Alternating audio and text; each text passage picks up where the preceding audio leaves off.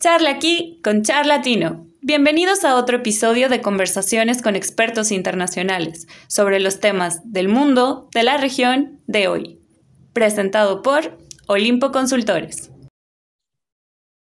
Bueno, bienvenidos a Charlatino Podcast. Estamos ahora de lujo con un invitado muy especial, Loan, que se va a presentar en unos momentos hablando justamente del tema de Brasil. Brasil obviamente es un país dentro del continente americano en el cual tiene muchísima relevancia y actualmente está pasando por un proceso político electoral también de mucha trascendencia, porque estamos ante eh, un cambio eh, político muy importante o bueno, obviamente también la continuidad de uno de los eh, procesos políticos también más controversiales de los últimos años en Brasil. Así que bueno, damos la bienvenida a Loan Cortés. Por favor, Loan, ¿cómo estás? Buenas tardes, ¿cómo te encuentras? Bueno, buenas tardes, Andrés. Muchísimas gracias por, por la invitación. Yo me llamo Luan, soy estudiante de Relaciones Internacionales. Me gusta mucho la política. Así que vamos a ver qué, qué, pasa. Vamos a analizar un poco lo que está sucediendo en Brasil porque está, está, un, poco, está un poco complicada la situación. Exactamente. Y bueno, obviamente invitamos a Luan porque, bueno, él, además de ser eh, de Brasil, originario de Brasil, bueno, viviendo acá en Montevideo, donde también eh, estoy yo, y bueno, nos conocimos ya en, en, estas justamente circunstancias de relaciones internacionales y cuando salió el tema justamente de Brasil y las primeras elecciones que fueron el 2 de octubre eh, del 2 de octubre del 2022, que fue esta primera vuelta, inmediatamente a mí se me ocurrió, voy a invitar a Luan porque tiene un gran análisis y obviamente eh, ha seguido como todos estos temas, además de haber participado justamente en estas elecciones del 2 de octubre en el extranjero, que eso también vamos a, comentar al respecto. Bueno, solamente para, para, para poner el contexto, Tuvimos entonces esta primera vuelta el domingo 2 de octubre donde previamente a todo esto, obviamente en, en, en, la parte contextual, en la parte de la coyuntura, vimos la candidatura de, obviamente, Lula da Silva,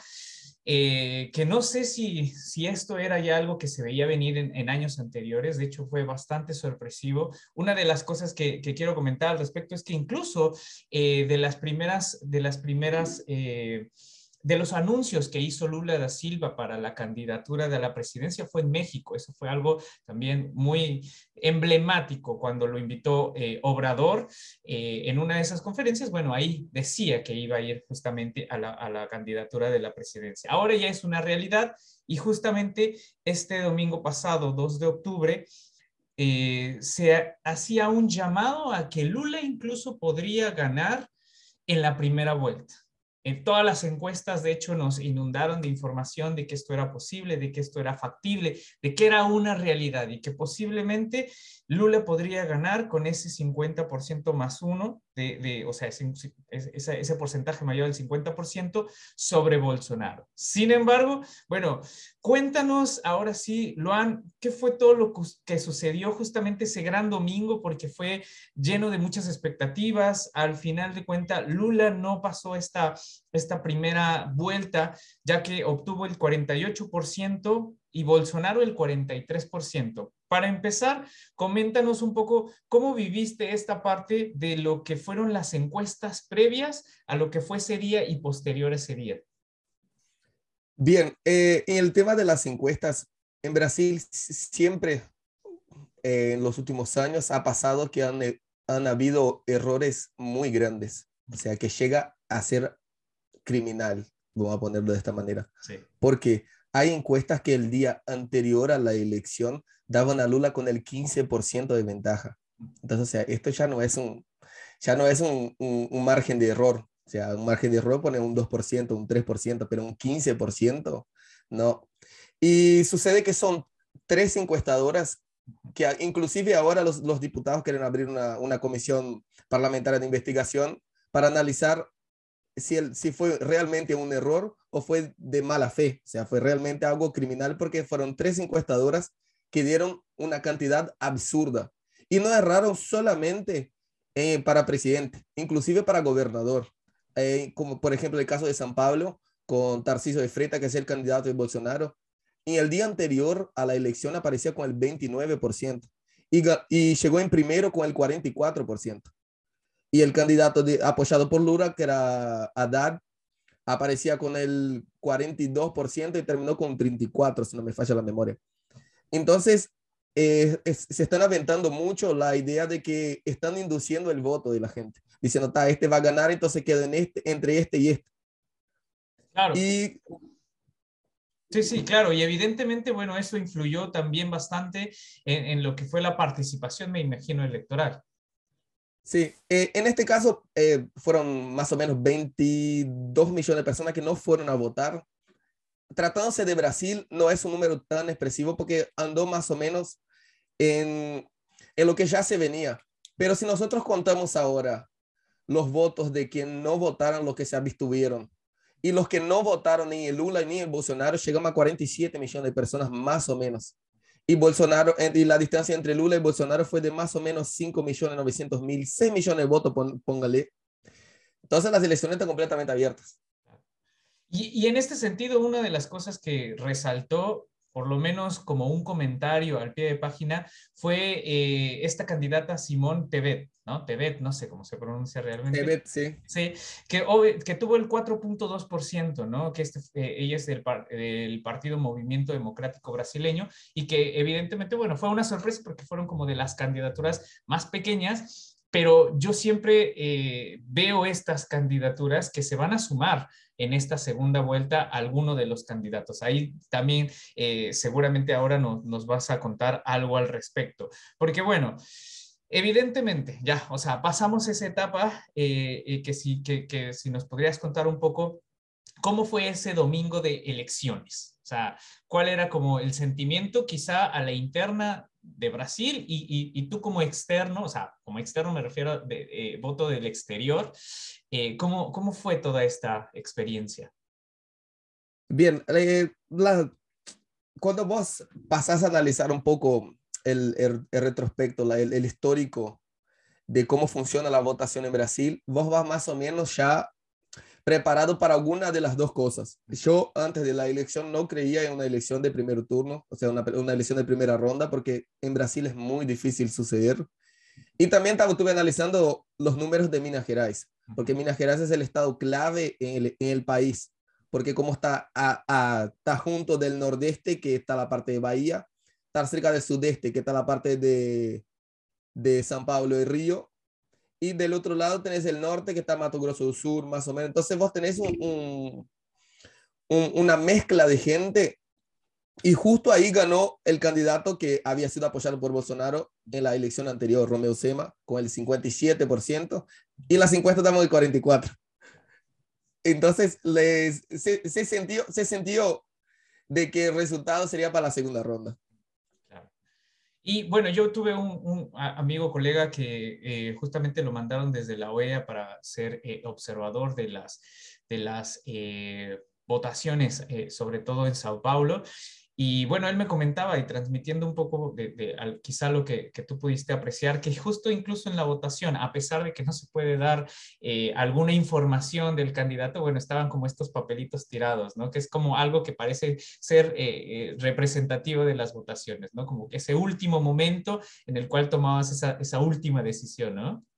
Sí, y parece, nosotros analizando las encuestas y cómo, cómo fueron los votos, eh, nos sorprendió bastante porque Ciro Gómez, que aparecía con el 9%, terminó con 3. Simón Tebet, que aparecía con 3, terminó con 4 y alguna cosa. Y la gente no entendió hacia dónde fueron los votos.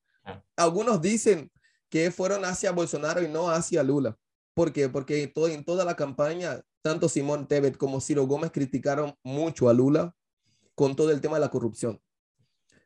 Entonces, eh, yo creo que los votos que fueron a, tanto a Ciro Gómez cuanto a, a Simón Tebet irán hacia Bolsonaro y no hacia Lula. Ok, y justamente esa es como la, la disyuntiva, es decir, como eh, el, el, el, punto más, eh, eh, el, que causa mucho más incertidumbre, que es esta segunda vuelta, ¿no? Ya viendo o habiendo pasado justamente este periodo en el cual tú bien lo comentas, las encuestas al final no fueron las, más adecuadas o quizá incluso no fueron los números que uno habría podido pensar o guiarse para esto. Al final, repetimos, Lula quedó con un 48, Bolsonaro con un 43 y bueno, esta sorpresa de Simón Tebet con 4.2%. Se viene esta segunda vuelta el 30 de octubre. Y acá lo que se está peleando justamente, o bueno, entre comillas peleando, es la continuidad o un relativo cambio. La continuidad nos referimos justamente a Bolsonaro, que a pesar de todo sigue teniendo un gran respaldo por parte de la población y sobre todo por algunos estados, como tú ya lo bien mencionabas, que son principalmente del sur de Brasil. ¿no? Eh, Lula tiene más eh, apoyo por parte de los estados del norte que casi siempre tradicionalmente votan al, al, al Partido del Trabajo, y eh, el sur justamente tiene Bolsonaro. Pero tenemos esta, esta, esta dicotomía, continuidad o cambio relativo. Y acá es donde yo quisiera como, como preguntarte, porque bueno, pensando en casos hipotéticos, porque este, este podcast lo, lo, vamos a tratar de dividir antes de y después de, ¿no? Evidentemente cuando ya salga el voto de, de los brasileños justamente con, con este tema, pero en, un caso hipotético donde quedara Bolsonaro, Bolsonaro eh, su política sería de continuidad con lo que fue este periodo y en dado caso de si Lula llega a ganar, sería, se supone, el cambio político, obviamente contrastado con Bolsonaro, pero sería realmente un cambio, quizá para mi gusto, relativo con la continuidad del periodo de Lula da Silva de aquel periodo presidencial que, que, fue emblemático también para Brasil. ¿Cómo ves esto? ¿Continuidad o cambio? ¿Hay realmente una continuidad o va a haber un cambio? ¿Qué es lo que se puede esperar en estos dos candidatos? Bien, eh, nosotros cuando, cuando, hablamos de presidente tenemos que hablar también de todo el Congreso. Mm. Y ahí es donde está el problema caso haya una elección de Lula. ¿Por qué? Porque Bolsonaro tiene mayoría tanto en la Cámara de Diputados cuanto en la Cámara de Senadores. Entonces, el número que tienen en el Senado Bolsonaro tiene el 53% de los, o sea, tiene el 53% de las sillas, que en el caso serían 43 senadores. Y el centro tiene más, tiene 24 más. Entonces el centro normalmente siempre tira hacia la derecha y no tanto hacia la izquierda. Y tiene mayoría. En el Congreso es la primera vez en la historia, después de la de democratización, desde el 84, 85, que hay mayoría de derechas. Mm. Entonces ahora son si contamos más o menos, serían 274 diputados de derecha, 80 de izquierda y 249 del centro. Entonces, el gobierno, si, si Lula llega a ganar, la, a ganar la elección, va a ser más o menos lo que le pasó a Mauricio Macri, que no tenía mayoría en el Congreso y le va a ser muy difícil gobernar todo eso.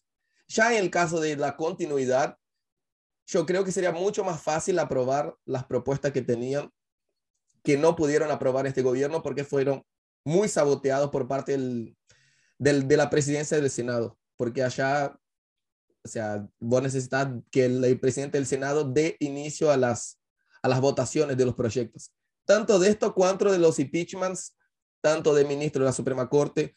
Inclusive Bolsonaro tiene mayoría para votar un impeachment del presidente de la República. Entonces, si nosotros pensamos en este caso, Bolsonaro siendo electo o no, ya ganó esa elección. Si pensamos por este lado del Congreso, porque va a ser muy difícil Lula gobernar con un Congreso totalmente de derecha, o sea, totalmente entre comillas. Pero va a ser muy difícil, muy difícil.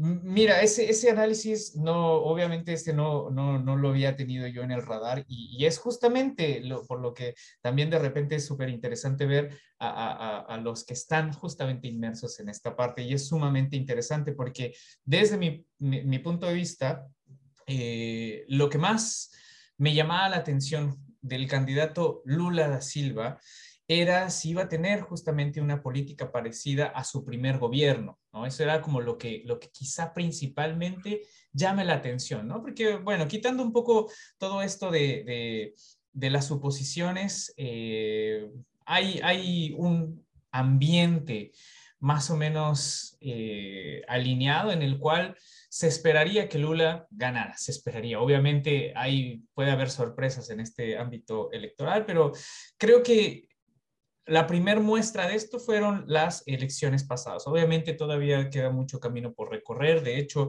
eh, me parece que en estos días que vienen va a haber un eh, debate también al respecto entre los candidatos, el último me parece. Y bueno, eh, llama la atención justamente si, si Lula va a tener posiblemente una política parecida a su primer gobierno, pero por lo menos en el análisis yo no había metido esta variable de qué tanta fuerza tenga como en, el Congreso. Y si esto le va a permitir también hacer eh, lo que ha propuesto en campaña, que digo, de alguna u otra forma, tiene que ver con cambiar las cosas que, que, este último gobierno ha establecido, ¿no? Y que obviamente también ha generado mucha discusión al, al interna de, Brasil, sobre todo en temas económicos, ¿no? En temas eh, que tienen que ver con el ingreso, que tiene que ver con eh, que hay más pobres, sobre todo con el tema de, posterior a, lo del COVID, inflación y demás. ¿Cómo ves esta parte? Eh, de llegar Lula hay una posibilidad de que tenga una política parecida, que, lo maneje más o menos igual a lo que fue en su momento? El problema que tiene Lula ahora es que ya no tiene el boom de China, como fue el inicio de, de su gobierno, que China arrancó a consumir más, entonces Brasil con los commodities arrancaron a subir y todavía creció mitad de lo que crecieron los otros países. Entonces ahora le veo muy difícil que Lula pueda tener la misma política porque inclusive Lula cuando entró al gobierno agarró todo el viento de cola, vamos a ponerlo así, del plan real que había eliminado la inflación, entonces agarró el país en pleno y no hizo las reformas que debería haber hecho, que fueron lo que sucedieron ahora con el gobierno de Temer y el de Bolsonaro, que inclusive fue la reforma a la previdencia, que, que el caso de la reforma jubilatoria. Entonces Lula está prácticamente en contra de todas las políticas que ha hecho Bolsonaro.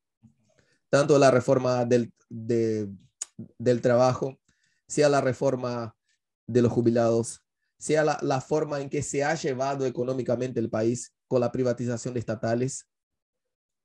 Y o sea, creo que va a ser completamente contraria a lo que está planteando Bolsonaro. Pero hay una cosa importante a llevar en consideración cuando se habla de Lula, es que Lula hasta ahora no ha presentado un plan de gobierno no tiene ministros, no tiene plan de gobierno, no tiene un programa, no tiene absolutamente nada. siempre son, eh, lo que puedes sacar de él es siempre lo que dice en los discursos, pero no, o sea, no hay un plan escrito que diga yo voy por acá, yo voy por allá y no, no hay. Quizá eso, no sé si, no sé si, no sé si, si preocupa en general, eh, desde mi perspectiva y que es muy ajena justamente al tema como central de Brasil, eh, se entiende que quizá Lula ya tiene, o sea, es, es una estratega, obviamente es un, político eh, creado desde la base del pueblo, si lo queremos ver de esa forma. pero bueno, se entiende que ya tiene una experiencia. Eso realmente preocupa porque se sabe que quizá eso lo pueda resolver de manera muy rápida y muy sencilla. ¿O, cuál es como la principal preocupación al respecto de eso? Que, que no pueda generar bien su plan de, de, del periodo presidencial. Claro, es que le va a quedar muy difícil conseguir aprobar, o sea, conseguir revertir lo que ha hecho el Congreso, porque allá el presidente es, ¿cómo puedo decir? Es un rehén del Congreso, porque si el presidente veta alguna cosa, el, el, el Congreso puede derrubar el veto y aprobar la ley y es eso. Entonces, con esta mayoría de derecha, el gobierno de Lula va a quedar muy difícil. En un eventual gobierno de él va a quedar muy difícil. Bastante, diría. Y el problema de Lula eh, en todo eso de los ministros del plan de gobierno es que no se sabe quién puede traer de vuelta. Mm. Porque si nosotros recordamos bien, prácticamente todos los ministros de Lula fueron presos. Entonces, ¿quién puede traer de vuelta? Ahí va a ser, el, ahí va a ser todo el problema. Y en cuanto a cuando vos te referías al debate, eh, yo creo que Lula no debería ir al debate. Si él piensa eh, políticamente, no, no es viable ir a un debate porque vos tenés un, el actual presidente con todos los números internos de tu gobierno. Entonces, va a ser muy difícil intentar ocultar lo que Lula viene huyendo hasta ahora, que son de las acusaciones de corrupción. Entonces, cuando vos tenés un presidente que tiene todos tus números de cuánto dejaste faltar, con cuánto robaste, va a ser muy difícil. Que además creo que el tema económico es lo, es, según algunos analistas que he leído de algunos eh, diarios, es justamente el tema económico. Creo que es que el, principal punto en el que ahí hay eh, todavía un gran apoyo para Bolsonaro, porque si bien evidentemente hubo este tema de lo del COVID y con estas eh, cuestiones que Bolsonaro eh, hizo de las restricciones, que si no existía, que si existía, bueno, todo esto obviamente generó un tema económico muy importante, pero aún así, evidentemente, saliendo de la pandemia, mucho se recuperó de eso. ¿Por qué? Porque obviamente se levantaron las restricciones, se amplió el comercio, hay inflación, pero aún así eh, sigue habiendo intercambio y obviamente esto mejoró la situación para los eh, ciudadanos, sobre todo al parecer, eh, todos los estados del sur han percibido este beneficio económico o esta mejoría económica por parte del Bolsonaro, que es quizá lo que le dé su principal punto de impulso eh, para, estas próximas, para estas próximas elecciones de la segunda vuelta del 30 de octubre. Eh, entonces, evidentemente, ahí hay, un tema sumamente importante que, que, quiero eh, recalcar de lo que acabas de mencionar. O sea, Bolsonaro tiene hasta este punto la manera de poder modificar ciertas cosas para beneficiarse en esta campaña y, Lula no las tiene, o sea, Lula lo que tiene es solamente el hipotético de poder cambiar ciertas cosas en el futuro si es que llegase al poder, ¿no? Esto es lo que, lo que, tú, lo que tú estabas mencionando. El tema es que ahora inclusive Bolsonaro no puede crear nuevos proyectos sociales, por así decir, porque eso eh, en el caso estaba riendo la, la, ley electoral. Y sobre el tema económico, Brasil es uno de los únicos países del mundo que hoy tiene deflación. O sea, ya el cuarto mes consecutivo tiene uno de los menores índices de desempleo. Inclusive con una pandemia tuvo una inflación más baja de que el último año del gobierno Dilma. Entonces, el gobierno, el gobierno del Partido de los Trabajadores, inclusive sin una pandemia, entregó el, el país y el, uno de los mayores desastres económicos de la historia. Entonces, creo que en este tema económico, Bolsonaro ha puesto un buen ministro. Paulo Guedes es un, un excelente ministro y creo que ha manejado bastante bien la parte económica de Brasil, tanto con el auxilio Brasil, que llegó a más o menos 6, 68 millones de personas, aumentó lo que ya había, que era el, el Bolsa Familia, que, que fue creado por el gobierno Fernando Enrique, fue renombrado por el presidente Lula y ahora lo cambiaron de nombre de vuelta el gobierno Bolsonaro y aumentó la, la cantidad, porque antes eran cerca de 270 reales y ahora son 600. Entonces, yo creo que Bolsonaro pudo, o sea, en este caso hizo una buena política, no dio para hacer más porque realmente las cuentas no, no daban. No, y sí, eh, y evidentemente eh, es algo, un tema sumamente importante que va a terminar por definir cuál va a ser eh, el voto de, los ciudadanos hacia uno o hacia otro candidato, porque al final, como ya lo mencionábamos, bueno, quedan estos dos, ¿no? Porque los demás hemos visto que dentro de, la malla de, de los candidatos solamente se van a agregar a uno y a otro. Sin embargo, pasando como tratando de, llevar este tema Brasil hacia el entorno latinoamericano, hemos hecho algunos otros podcasts respecto a como unas tendencias que hay dentro de Latinoamérica a pasar de derecha a izquierda o de izquierda a derecha. Y estamos justamente en ese momento en donde vuelven las izquierdas, las entonces llamadas izquierdas latinoamericanas, ¿no? O sea, podemos mencionar el caso, por ejemplo, entre comillas, de Perú, ¿no? Porque siempre Perú es muy complicado de analizar políticamente, pero sí eh, algunos otros, por ejemplo, Chile, evidentemente. Eh, bueno, obviamente hay algunos otros eh, en, en, Centroamérica. También en Colombia, eh, en Bolivia, etcétera. O sea, estamos viendo, incluso en México, a pesar de que México es muy complicado de poderlo definir, eh, Obrador al final, eh, si no es que le designan que sea de izquierda, bueno, él mismo a veces por las actuaciones que hace, pues se va más a ese, a ese rumbo. Podríamos pensar que hay como de alguna manera una concordancia latinoamericana de que vayamos de nuevo hacia las izquierdas latinoamericanas y esto podría, crees, beneficiarle también a Lula poder llegar al poder, o sea, que, en general estamos en un momento en el que recurrimos a, la propuesta de la izquierda y esto también posiblemente haya o llegue a, esta parte de, de, las votaciones en Brasil? Eh, actualmente creo que este entorno es lo que ha perjudicado a Lula. Mm. ¿Por qué? Porque se ha usado mucho el, el, problema económico de Argentina, por ejemplo, diciendo, che, mira, o la izquierda pasó a gobernar Argentina y mira cómo están, 74% de inflación. Mm. Tiene el caso de Nicaragua, que Brasil es un país sumamente religioso, en más del 80% de la población hoy es católica.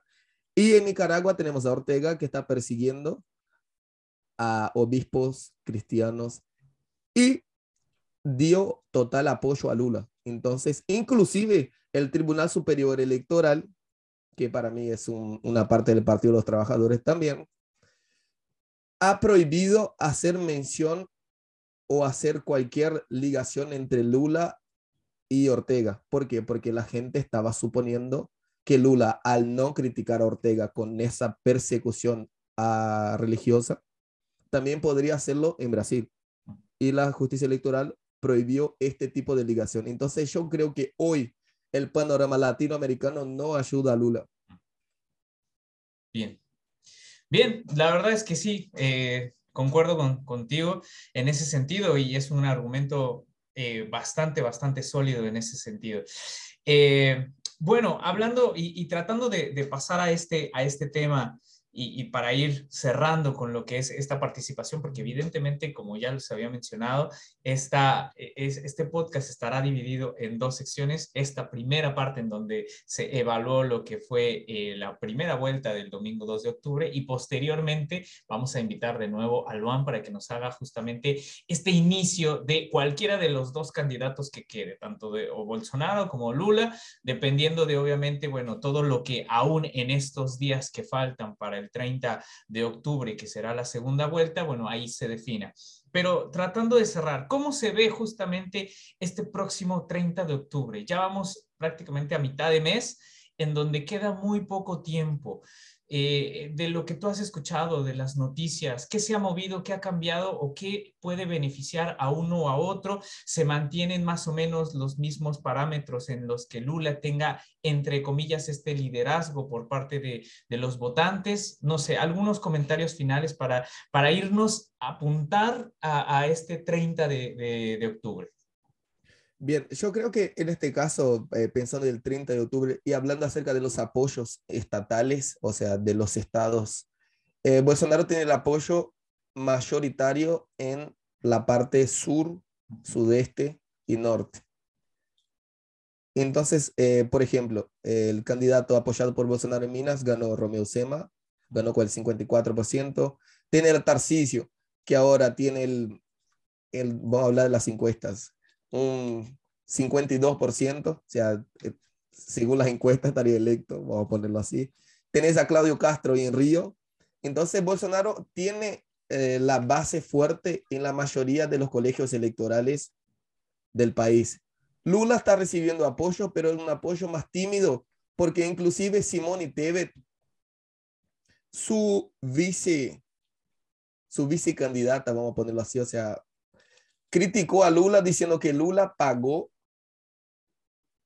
para no ser involucrado en el asesinato de uno de los intendentes eh, llamado Celso Daniel. El que quiera buscar, busque Celso Daniel, que fue una persona que quería denunciar al Partido de los Trabajadores por corrupción y desapareció. O sea, fue encontrado muerto con signos de torturas y eso. Entonces, el apoyo que está siendo dado a Lula es un apoyo tímido mm.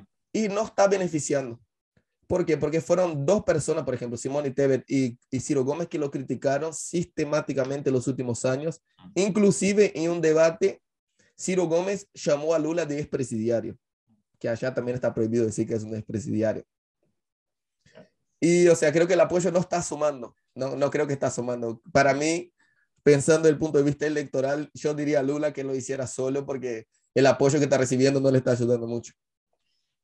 Bien, bien, la verdad es que ustedes se han dado cuenta, este, este tema es mucho más complejo de lo que nosotros podemos de repente ver en, en, las noticias o en algunos comentarios, por eso este ejercicio de, de charlar con eh, expertos o, eh, con, con, los que están metidos justamente en esta materia nos, nos puede ayudar un poco más a entender lo que es este tema y las implicaciones que tiene tanto a nivel nacional como a nivel regional. Sabemos que Brasil sí o sí es un país dentro de Latinoamérica que es importante por muchísimas razones, no nada más por lo que es su geografía, es decir, su extensión, por la población, por la, por la economía, sino también por lo, por, por lo que sucede a la interna y de esto que también influye bastante en lo que es el entorno latinoamericano. Así que Luan, no sé si tienes algún último comentario para decirnos en, este, en esta primera parte de nuestro podcast eh, para irnos despidiendo. Bien, eh, yo creo que Brasil tiene una gran decisión para tomar por delante, porque son dos proyectos de gobierno completamente diferentes, completamente antagónicos. Yo le diría a la gente, si hay algún brasileño escuchando, que no se abstenga del voto, Usted tiene que recordar que si a usted no le gusta la política, serán gobernados por quien sí le gusta la política. Entonces, usted sea para votar por A, B o C, voten, pero no se abstengan del voto. O sea, esa parte, la parte más importante es esta. Entonces, Brasil, estamos hablando antes del 30, tiene una decisión muy importante para tomar. Entonces, sienten, analicen lo que dice cada candidato, cómo lo dice, cuándo lo dice, quién está apoyando quién y tome la decisión consciente porque eh, pueden venir tiempos muy difíciles. Efectivamente, y eso es justamente lo que estamos tratando de analizar. Más allá de ver lo que sucedió, bueno, qué es lo que viene por delante. Eh, como ya lo hemos dicho, Brasil es un actor sumamente importante a nivel regional y también a nivel internacional. Y es un referente de todo lo que se hace a la interna y también en la parte eh, internacional. Así que agradecemos a Luan por este maravilloso análisis. De hecho, yo me quedé ahora con un cambio de, de mentalidad sobre lo que ver y qué también qué poner atención en, esta, en estas elecciones ahora del 30 de octubre. Así es que muchísimas gracias, Luan. No te, más bien te, te, quisiéramos volver a invitar para una segunda edición en el que ya veamos quién quedó y cuál es entonces el camino a seguir en este amplio margen de posibilidades que tendrá Brasil por delante. Yo que agradezco muchísimas gracias por la invitación, Andrés, y estoy a disposición para cuando quieras. Perfecto, entonces, bueno, síganos en nuestras redes, Charlatino Podcast. Cualquier duda, comentario, escríbanos y nosotros seguiremos subiendo más material. Muchas gracias.